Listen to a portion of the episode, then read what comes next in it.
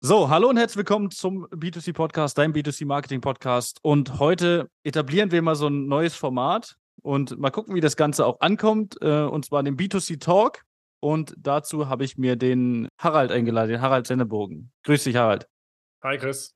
Ja, wir hatten letztens, oder muss ich anders anfangen? Wir haben telefoniert und ich weiß gar nicht mehr wie, aber irgendwie kamen wir so ein Stück weit aufs Premium-Segment, haben uns dann irgendwie so eine halbe Stunde oder, oder dreiviertel Stunde dazu unterhalten und ausgetauscht. Und da habe ich so gemerkt, hey, eigentlich ist das ein cooles Thema für einen Podcast und eigentlich würde so ein Talk auch Sinn machen, weil immer alles aus meiner Perspektive zu sehen äh, ist schön, aber eine zweite Perspektive dafür noch zu haben in einem entspannten Gespräch, in einer entspannten Atmosphäre, kann dahingehend nicht schaden, weil äh, ich sage mal, dann doch jeder so ein bisschen das Auge vielleicht doch von, von einem anderen Blickwinkel auf das Ganze hält. Und deswegen freue ich mich, dass du dir die Zeit genommen hast heute und äh, freue mich auf einen entspannten Austausch mit dir.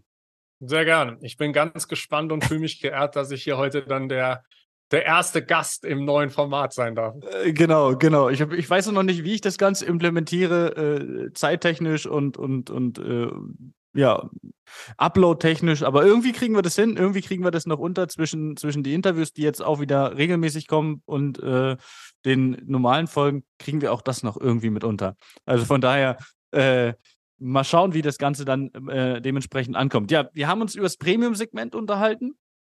Und äh, du kommst ja auch für die, äh, die aus einem anderen, äh, aus einer anderen Branche auch zugeschaltet haben, wir haben mittlerweile auch Zuhörer aus ganz anderen Branchen als aus der Küchen- und Möbelbranche. Und ähm, du kommst ja auch aus dem klassischen Möbelhandel, Küchenhandel, hast ja äh, jahrelang auch äh, in dem Bereich gearbeitet, kannst ja gleich nochmal so kurz erklären, wie, was, wo. Und ähm, da kamen wir so ein Stück weit auf das, ja, auf den Kauf einer Küche und vor allen Dingen den Wert und der Wertschätzung des Kunden, der eine Küche im Wert von 10, 20, 25, 30, 40, 50 oder mehr ähm, 1000 Euro kauft. Und dann haben wir so ein bisschen die, die Brücke geschlagen zu dem, wenn man mal in, einen, äh, ja, in eine Luxusboutique geht, beispielsweise. Man geht mal bei Gucci, Louis Vuitton, Hermes etc. rein und wie so man als Kunde behandelt wird. Das war relativ spannend. Deswegen ähm, von dir vielleicht erstmal von vorne weg eine Einschätzung. Wie siehst du das und wie vor allen Dingen, das finde ich auch spannend, war es bei euch gewesen, was hast du für Unterschiede gesehen von dem Kunden, der äh, 20.000 Euro, 25.000, 30.000 Euro ausgegeben hat, zu dem, wie du behandelt worden bist, wenn du mal in einer, in einer Boutique drin bist zum Beispiel?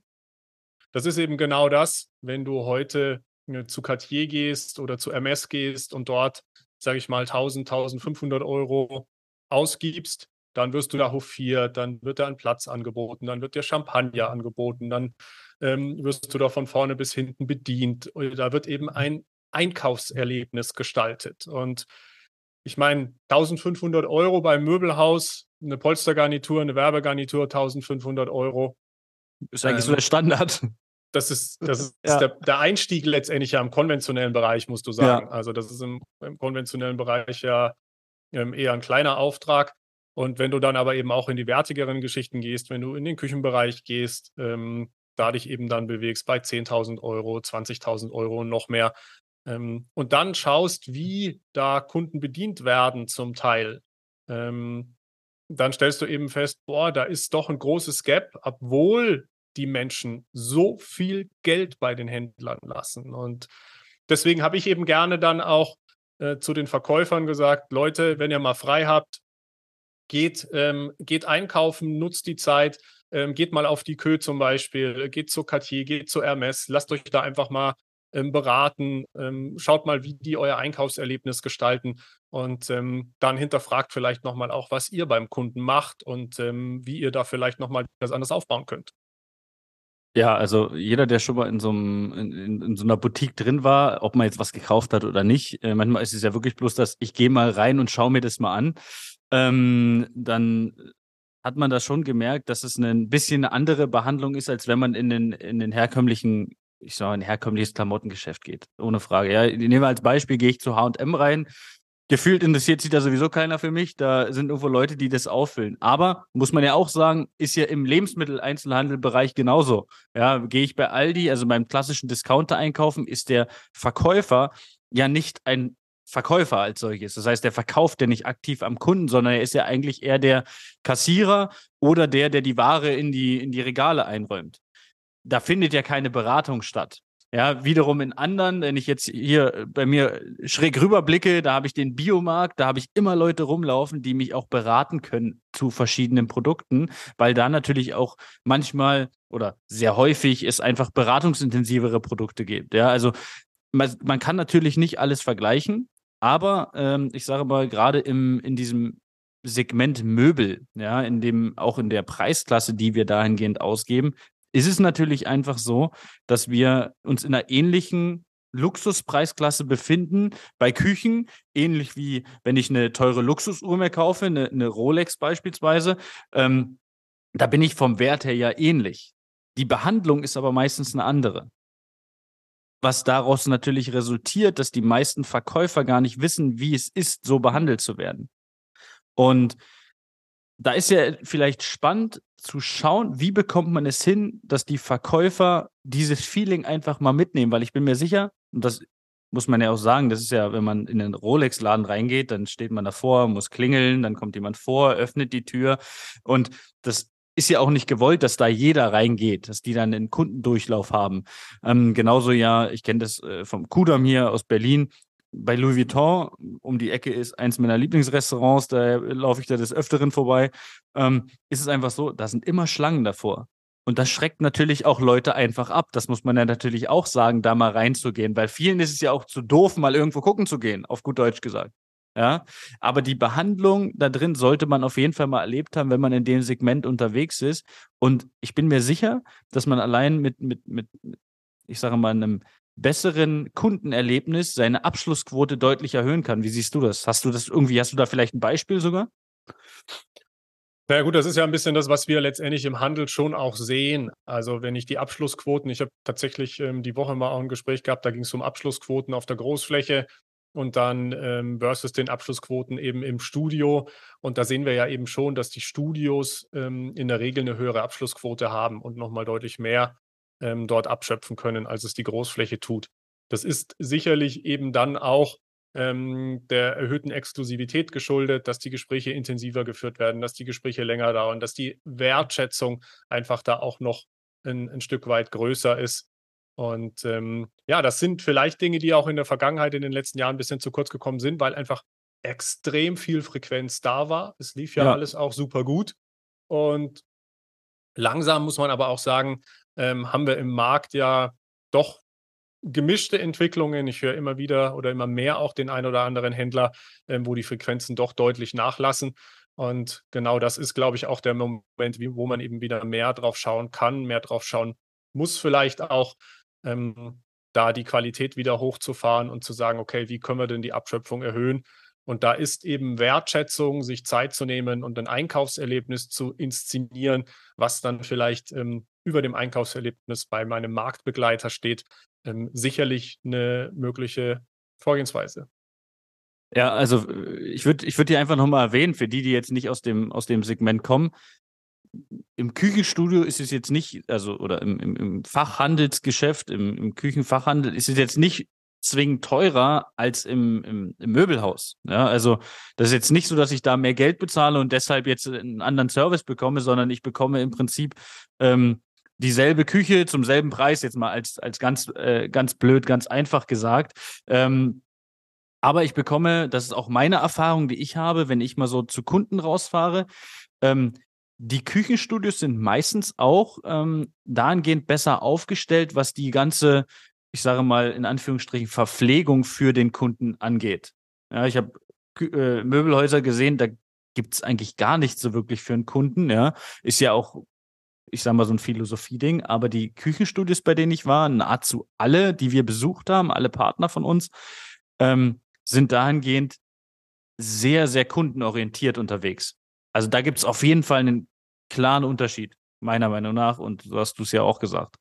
Ja, auf jeden Fall. Also das ist, lässt sich sicherlich nicht ähm, pauschal sagen, aber ähm, generell ist es sicherlich so, dass sich die Studios eben etwas mehr bemühen und am Ende des Tages muss man eben sagen, wenn ich vier Stunden, drei Stunden, vier Stunden in der Küchenberatung sitze, ähm, ja, dann muss ich ja auch irgendwas anbieten. Ich kann da keinen vier Stunden lang vor mir sitzen lassen, ohne ein Glas Wasser, ohne mal einen Kaffee oder vielleicht auch eine zweite Tasse Kaffee ähm, oder ein paar Kekse oder sei es äh, sonst irgendwas. Ähm, aber irgendwas muss ich ja da letztendlich tun, da, um ihn, den Kunden letztendlich ja auch konzentriert zu halten. Auch da muss man sagen, ähm, das ist ja über die Zeit dann wichtig, auch dass ich den Kunden eben positiv halte, dass ich ihn konzentriert halte, um dann eben auch am Ende den Abschluss machen zu können. Ja, naja, so ein Tee oder so ein, so ein warmer Kaffee, der sorgt halt auch dafür, dass die Stimmung gleich ganz anders ist. Das muss man halt auch ganz einfach so sagen. Ich nehme immer gerne ein Beispiel. Ähm, wir waren äh, mit einem äh, Kollegen mal Schuhe kaufen für seine Freundin. Da sind wir bei, weil sie wollte die unbedingt haben, sind wir bei Yves Saint Laurent rein. Zwei Kerle bei Yves Saint Laurent. Sieht erstmal komisch aus. Ähm, muss, man, muss man halt ganz ehrlich so sagen. Aber Schuhe gefunden, gesagt, hey, die nehmen wir mit in der und der Größe. Und die erste Frage war gewesen, wird kurz dauern, wollt ihr was trinken? Und wir haben quasi von denen eine Cola bekommen, jeder, uns hingesetzt und wir konnten vielleicht zwei Schlücke Cola trinken oder so, dann war das fertig.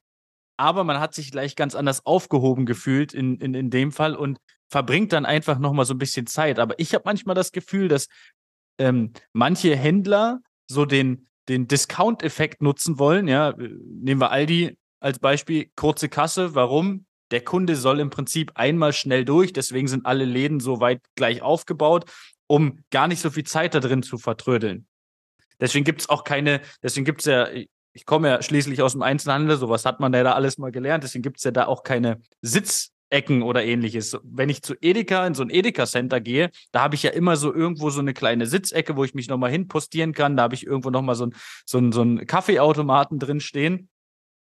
Und ich habe manchmal das Gefühl, dass man so dieses Discount-Prinzip irgendwo so ein Stück weit äh, mit einbauen möchte, was aber in dem Segment und in den Preissegmenten, in denen man unterwegs ist, eigentlich das, ja, die völlig falsche Herangehensweise ist. Na, ich glaube auch, also das glaube ich gar nicht, dass die jetzt unbedingt sagen, okay, ich, ähm, wir fahren da irgendwie die Discount-Schiene. Ich glaube eher, da gilt der Satz, das haben wir schon immer so gemacht. Ähm, also da, da hat dann einfach keiner sich Gedanken gemacht und gesagt, okay, wie können wir denn das Einkaufserlebnis verändern? Mhm, ja, das kann natürlich auch sein, klar. Gerade im Bezug eben auch auf den Online-Handel und es gibt schon den einen oder anderen Händler, der das auch seit Jahren letztendlich ähm, eben verändert und da was macht.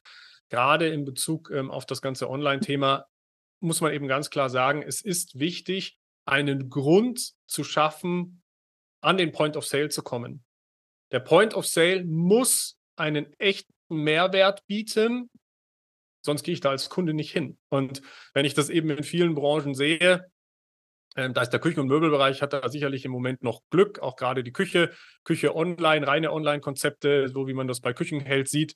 Nicht ohne Grund machen die ein Studio nach dem anderen auf und ähm, beordern ihre ganzen Berater dann in diese Studios. Also da kommt man auch drauf, dass eben nur Online-Küchen verkaufen gar nicht so einfach ist. Zu Hause Küchen zu verkaufen scheint auch nicht so einfach zu sein, sonst hätten wir nicht die Küchenquelle pleite. Also am Ende des Tages ist das Konzept des Point of Sale im Küchenhandel ähm, immer noch das Konzept, was am besten funktioniert und die anderen ähm, nähern sich immer wieder diesen Konzepten an. Nehmen wir, nehmen wir das klassische Warenhausbeispiel, was ich ja auch im, im, in einem Podcast hatte. Es gibt halt im Prinzip keinen Grund, da hinzugehen. Also ich, ich hätte, ich wüsste jetzt keinen Grund und keine, kein Ding, was passieren müsste, dass ich jetzt sage, oh, ich gehe jetzt bei dem Warenhaus hin. Die haben jetzt gerade, glaube ich, das hat mir mein Mitarbeiter gesagt, der sagte, die haben bis 70 Prozent. Wollen wir wegen Parfüm mal gucken gehen? Und nicht mal das hat mich motiviert, dahin zu gehen. Das ist eigentlich traurig. Nicht mal die, bis zu 70 Prozent haben mich motiviert, dahin zu gehen, weil, ach, nee, die Mitarbeiter sind auch nur so semi-freundlich und gut aufgehoben fühle ich mich da auch nicht. Und äh, ja, jetzt, ach, eigentlich, nee, jetzt unbedingt brauche ich jetzt auch nichts. Also es, es ist halt einfach das Problem, was du auch sagst. Es ist halt im Prinzip nicht wirklich ein Erlebnis, dahin zu gehen. Ich habe nicht dann immer diesen, diesen Wow-Effekt. Nehmen wir ein anderes Beispiel. Ich kann mich erinnern, gleiches Warenhaus, was hier um die Ecke ist. Vor fünf Jahren, sechs Jahren, zehn Jahren, keine Ahnung. Ich bin da wirklich nicht so oft drin, aber ich kann mich erinnern, dass die immer zum, zum Karneval, zum Fasching immer eine riesen Abteilung hatten. Also wirklich, die haben eine komplette Etage, die war Fasching. Ja, also als ich, als ich so 18, 19 war, da war das komplett ausgestattet, wirklich riesig. Und dieses Jahr zu Fasching war das irgendwo bei der Frauenunterwäsche ganz hinten in der Ecke so drei, vier kleine Räume, alles auf so drei Dinger gehangen. Also sehr lieblos. Das heißt, es hat mich noch nicht mal animiert, da irgendwie zu gucken, weil das ist viel zu viel auf einmal. Da hängen dann so, da stehen, stehen dann so ähm, fünf so eine, so eine Kleiderständer und da hängen tausend verschiedene Kostüme gefühlt. Ja, da gucke ich doch nicht durch. Auch wieder das Erlebnis, was mal war, genommen und weg. Und ein Mitarbeiter von mir wollte wegen dem Kostüm gucken und wir waren gerade sowieso in der Stadt. Wir kamen gerade vom Essen, haben gesagt, ja, komm, dann lass da nochmal reingehen. Und dann sehe ich das, dass das irgendwo in der letzten Ecke ist. Und dann nehme ich das letzte Erlebnis, was es zu dieser, ist ja hier, man sagt ja immer so schön, ich weiß nicht, wie es bei euch ist. Ich glaube, bei euch ist Karneval nicht so krass, ne? Oben. Bei uns ist das ja hier, Nein. ja, bei uns ist ja Karneval, das ist ja hier so ein, wir sind ja auch so eine richtige Karnevalstadt hier. Ähm, und das, das, das Erlebnis ist einfach weg. Das Erlebnis ist einfach nicht mehr da, das, was man immer hatte, das, wo, wo ich immer gesagt habe, ich verkleide mich nicht gerne, ich mag das überhaupt nicht, aber ich finde es cool, weil es ist einfach cool gemacht. Und wenn ich das natürlich noch wegnehme, nehme ich natürlich auch immer weiter Sachen weg, die mich überhaupt dazu animieren, da mal hinzugehen. Das darf im Prinzip nicht passieren. Das kann natürlich auch damit zusammenhängen, dass die kurz vorher, kurz nachher, ich weiß gar nicht, ähm, die Insolvenzanmeldung äh, gemacht haben oder die Insolvenzmeldung gemacht haben und äh, ja, aber man sollte ja dann trotzdem nicht sagen, ja, es ist halt wie es ist. Dann nehmen wir das letzte, das letzte Stückchen auch noch weg. Ja, also ich glaube, das ist das Problem, was viele lokale Händler haben, weil wenn ich nicht, wenn ich was brauche und ich kriege das auch online und es gibt mir keinen Grund, das offline zu kaufen, gehe ich nicht hin. Ja, und das ist natürlich mal gerade auch die Warengruppe, die du da ansprichst. Das ist ja sehr in die Nische rein und eben auch ja. ähm, oft mit sehr genauen Vorstellungen. Und da muss man ja ganz klar sagen, da ist einfach das Internet auch überlegen. Weil wenn du heute sagst, ich möchte als Charakter XY zum Karneval gehen ähm, und gibst das einmal bei Google ein, dann hast du halt 46.000 Auswahlmöglichkeiten. Absolut, und klar. Das ist dann einfach der Vorteil, wenn du in den Laden gehst und hast da zwar 1500 Sachen hängen, aber von dem, was du dich interessierst, äh, hängen vielleicht drei, ähm, drei Verkleidungen da und die drei sind dann nicht die, die dir gefallen. Da ist einfach natürlich der bessere Weg zu sagen, klar, ich gehe online, ich gucke es mir da an. Also ich glaube, dass eben auch in diesem ganzen, gerade in diesem Karnevals- und ähm, Geschäft ist einfach mittlerweile ähm, extrem viel online und werden die Umsätze dort gemacht. Aber ich das ist halt auch die definitiv. Herausforderung als Händler. Ich muss, wenn ich eben nicht, nicht Küchen und Möbel vielleicht mache oder das Glück habe, im Küchenhandel zu sein, muss ich mir sicherlich überlegen, mit welchen, mit welchen Warengruppen ähm, kriege ich die Leute noch in den Laden und wie muss ich das Ganze inszenieren. Das ist so. Ähm, wobei ich auch glaube, dass die das machen. Also ich kenne ähm, den einen oder anderen Händler, äh, die sowohl Textil als auch ähm, Küchen und Möbel machen und ähm, die auch im Textilbereich einen unglaublich guten Job machen, ähm, tollen Ladenbau haben, tolle Einkaufserlebnisse haben, sehr, sehr hochwertige Gastronomien haben, dass die Dinge toll inszenieren, ähm, kontinuierlich für ihre Stammkunden letztendlich auch Aktionsvorteile ähm, gewährleisten und eben auch damit dann extrem erfolgreich sind. Aber klar, es, du musst dir immer was einfallen lassen. Einfach morgens aufsperren und schauen, wer kommt und abends wieder zusperren, ist schon lange nicht mehr genug. Das muss man ja bloß so ein bisschen mit dem Social Media vergleichen. Wir äh, gucken bei Facebook rein, bei Instagram rein, meinetwegen bei TikTok, das ist ja noch viel schlimmer. Und wir haben jeden Tag was Neues. Alle fünf Stunden, alle drei Stunden, alle zwei Stunden ist was Neues passiert. Da postet der das, der das, der das. Und jetzt versuchen Händler zu bleiben, wie sie sind. Und nicht Neuigkeiten zu bringen, die die Leute interessieren. Also natürlich, äh, wenn ich das nicht mache, wenn ich nicht aktiv mal sage, guck mal, wir haben jetzt das, wir haben jetzt das, wir haben jetzt das, es gibt übrigens jetzt das und wir haben vielleicht mal Aktion XY, was ja auch nicht immer was mit Rabatten zu tun haben muss, dann wird es wahrscheinlich schwer, die Leute dazu animieren. Und ich weiß nicht, wie das bei euch ist. Bei uns hat es gefühlt nach dieser Corona-Pandemie so ein Stück weit zugenommen, nochmal zugenommen. Wir haben immer sehr gute Gastronomien hier gehabt und äh, auch sehr gute Zahlen, was die Gastronomien geschrieben haben und wie voll die waren. Aber gefühlt seitdem so Corona so ein Stück weit vorbei ist, hat das nochmal zugenommen, dass die Leute lieber ins Café gehen, ins Restaurant gehen, als jetzt so, so Window-Shopping zu betreiben, so oder in, in, in Läden sich so mal so mal umzuschauen, so zu stöbern, wie man immer so schön sagt. Ich weiß nicht, ist das bei euch auch so in, äh, in, in deiner Ecke? Also ich kann das natürlich an, an Zahlen, Daten, Fakten, ich bin immer ein Freund von Zahlen, Daten, Fakten, nicht so sehr ausmachen. Dafür habe ich mich ähm, zu wenig damit beschäftigt. Gastro ist da einfach nicht meine Branche. Ich kann aber rein vom Gefühl her sagen, dass die Läden extrem voll sind, die Restaurants, dass du ähm, letztendlich immer reservieren musst, wenn du abends irgendwo hingehen willst. Ähm, also es scheint da nach wie vor eben eine sehr, sehr hohe Nachfrage da zu sein. Ich weiß auch, dass die Gastronomien auf der anderen Seite ähm, ein riesen Personalproblem haben, weil die Leute in Corona abgebaut worden sind, sich andere Jobs gesucht haben und nicht mehr in die Branche zurückkommen. Aber generell glaube ich, dass die Gastronomie weiterhin sehr, sehr gut funktioniert, dass das Thema Freizeitgestaltung rausgehen ein wichtiges Thema ist weiterhin. Auch die Tourismusbranche boomte ja wieder nach Corona. Ja, ähm, klar. Also insofern, wenn da hochwertige Angebote sind, dann werden die auch gerne angenommen. Definitiv. Also deswegen, ähm, das ist, ist glaube ich, das, was man oder wovor jeder Händler ja eine Herausforderung hat, ist ja einfach, Leute in den Laden zu bekommen. Das kriege ich aber auch nur hin, wenn der Kunde weiß, warum soll er bei mir in den Laden kommen. Ob das im Premium-Segment ist, ob das im, im, äh, im, im kleineren, im, im, günstigeren Segment ist, das ist ja völlig egal. Aber die Leute, die Herausforderung, die die Unternehmen haben, ist einfach, Leute in den Laden zu bekommen mit einer, ja, mit, mit dem Ziel dann da zu kaufen. Und wenn ich dann den im Laden habe, muss ich den natürlich am Ende aber auch so behandeln, dass er auch bei mir kauft. Und ich glaube, das ist die Herausforderung, vor denen die Händler gerade mit größeren Flächen, die nicht mehr so wirklich voll werden, ja, wenn ich mich erinnere, wie voll immer diese Warenhäuser früher waren.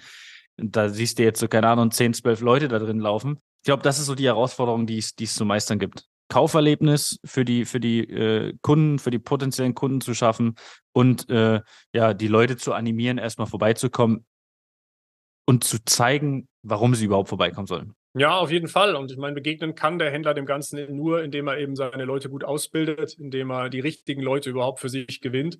Also dieses Thema Mitarbeiter finden, Mitarbeiter binden, Mitarbeiter qualifizieren, ähm, das sind eben dann die großen Herausforderungen, die damit reinspielen. Das ist ja letztendlich das. Wir tun uns leicht, hier zu sitzen und zu sagen, Mensch, die müssten alle mehr sein wie, wie bei Cartier und mehr sein wie bei Hermes.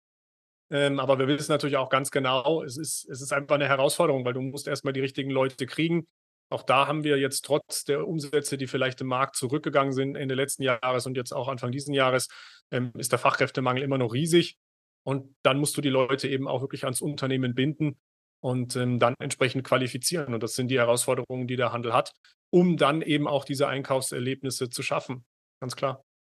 Da ich dich als Personalberater jetzt hier drin habe, ja, zum Abschluss würde ich jetzt nochmal fragen, was sagst du, was ist das Beste oder vielleicht die besten Tipps, um ja, die Mitarbeiter ans Unternehmen zu binden und dahingehend auszubilden, dass die verstehen, ähm, wie die Kunden funktionieren. Hast du da Tipps? Ja, das sind natürlich sehr, sehr große Themenbereiche, sage ich mal. Also ähm, Mitarbeiterbindung, das ist, ist eben nicht der Obstkorb, äh, den, den, man immer hört. Also das, das bringt nichts. Und Mitarbeiterbindung ist auch nicht, äh, ja, wir bezahlen noch am Ende des Monats das Gehalt, das muss reichen ähm, sondern Mitarbeiterbindung hat natürlich eben ganz, ganz viele Komponenten. Und da geht es natürlich zum einen zum Beispiel um Vergütungssysteme. Ein Vergütungssystem im Küchen- und Möbelhandel muss zwei Aspekte erfüllen aus meiner Sicht. Es muss auf der einen Seite Sicherheit geben und auf der anderen Seite natürlich Anreiz. So, das heißt, ich brauche eine gewisse Sicherheit, gerade wenn der Markt, ähm, wenn der Markt nicht ganz klar ist, gerade auch bei steigenden Kosten, wie wir es jetzt haben durch die Inflation, braucht der Verkäufer einfach eine gewisse Sicherheit und auf der anderen Seite braucht er eben auch die Chance, wenn der Umsatz da ist, der sehr gute, ähm, wenn extrem gute Leistungen erzielt werden, dass dann eben auch sehr, sehr gut verdient wird. Ähm, also da ist Vergütung ein Thema. Ein anderes wichtiges Thema ähm, ist ja immer beim Thema Mitarbeiterbindung zum Beispiel, entsteht die Bindung zwischen der Führungskraft und dem Mitarbeiter oder entsteht die Bindung zwischen dem Unternehmen und dem Mitarbeiter? Wir haben ja ganz viele Fälle, wo die Bindung zwischen dem, der Führungskraft und dem Mitarbeiter entsteht. Ähm, das hat dann zur Folge, wenn die Führungskraft das Unternehmen verlässt, verlassen auch die Mitarbeiter das Unternehmen und sind unglücklich, weil sie eben an, den, an die Führungskraft gekoppelt sind und nicht an das Unternehmen. Das heißt, auch da muss ich eben schauen, wie kann ich das organisatorisch sicherstellen. Gibt es auch verschiedene Möglichkeiten, ähm, um den Mitarbeiter wirklich ans Unternehmen zu binden und nicht an seine Führungskraft. Kann Auf der sogar, anderen da, Seite. Kann ich, da kann ich sogar aus einer Erfahrung sprechen. Äh, als ich damals das Fitnessstudio verlassen habe, ähm, 2018, ist ein Mitarbeiter direkt mitgekommen. Und es sind weitere gefolgt. Es gibt heute keinen Mitarbeiter mehr von mir damals, der da arbeitet. Also gab es schon, ich glaube, anderthalb Jahre später nicht mehr. Ja, also die hatten halt auch eher die Verbindung zu mir als zum Studio direkt. Genau, das ist was, was äh, vielleicht dich als als Führungskraft auszeichnet, sage ich mal. Auf der anderen Seite muss natürlich das Ziel als Unternehmer immer so sein, dass die Mitarbeitenden am Unternehmen ähm, hängen und ans Unternehmen gebunden sind und eben nicht an einzelne Führungskräfte.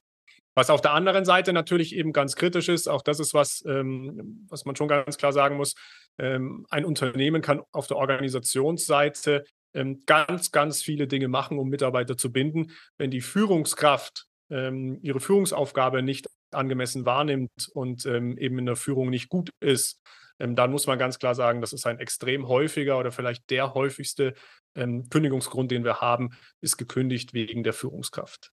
Und hm. also auch da ist eben wieder, da kommen wir dann zum Thema Führungskräfteausbildung, da kommen wir zum Thema Werte, da kommen wir zum Thema, wie gehen die Führungskräfte mit den Mitarbeitenden um. Ähm, denn ganz klar, der häufigste Kündigungsgrund, den wir haben, ist die Führungskraft. Ja, das ist auf jeden Fall äh, interessant und auf jeden Fall nochmal ein guter Mehrwert zum Abschluss, würde ich sagen. Sehr gerne. Freut mich, dass du dabei warst. Gern, hat Spaß gemacht. Äh, du, mir auch, äh, du weißt ja, wir, wir telefonieren ja des Öfteren mal ein bisschen länger und tauschen uns aus zu verschiedenen Themen. Ja, sehr schön. Ähm, hast du zum Abschluss noch irgendwas zu sagen? Dann äh, biete ich dir jetzt die Möglichkeit. Nein, gar nicht du. Ich hab, wir haben letztes Mal habe ich schon was gesagt äh, und heute verzichte ich völlig drauf, über Leadenizer oder die Personalberatung oder sonst was zu sprechen. Ähm, ich glaube, das wissen schon alle. Ja, wer, wer Interesse hat, äh, sich zum Thema äh, weiter oder nochmal tiefer mit dem, äh, mit dem Harald zu beschäftigen, dann gibt es hier natürlich in dem Podcast äh, ein Interview, ein zweiteiliges, wenn mich nicht alles täuscht. Und äh, da gehen wir dann auch nochmal ein Stückchen näher auf die einzelnen Themen ein. So, Ganz genau. Werbung zum, auch noch Werbung für, für das Interview gemacht hier am Ende. genau, und wer mit mir in Kontakt kommen will, über Xing, über LinkedIn oder über die Webseiten, immer gerne. Perfekt, wunderbar. Harald, ich danke dir für deine Zeit und ja, wir sehen am Freitag. Ich wünsche dir einen guten Start ins Wochenende. Dankeschön, für dich auch. Bis dahin, mach's gut. Ciao. Ciao. Das war eine weitere Folge des B2C Marketing Podcasts mit Chris Thieme. Wenn du weitere Fragen zu den Themen Marketing oder Recruiting hast, kannst du jederzeit dein kostenloses Infogespräch auf www.timeconsulting.de buchen. Alle Links zu unseren Social-Media-Kanälen sowie zu unserer Website findest du natürlich auch in den Show Notes. Wir freuen uns, wenn du auch beim nächsten Mal wieder einschaltest und wenn du uns, wenn dir der Podcast gefallen hat, eine Bewertung dalässt. Bis zum nächsten Mal.